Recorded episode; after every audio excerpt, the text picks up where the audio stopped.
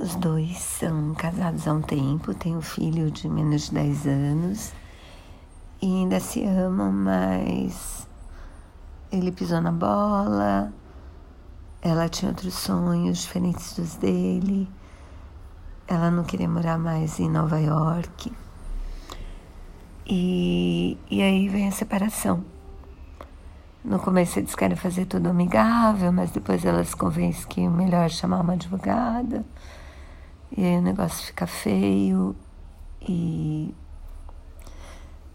E aí os sentimentos que eles tinham ficam todos à flor da pele.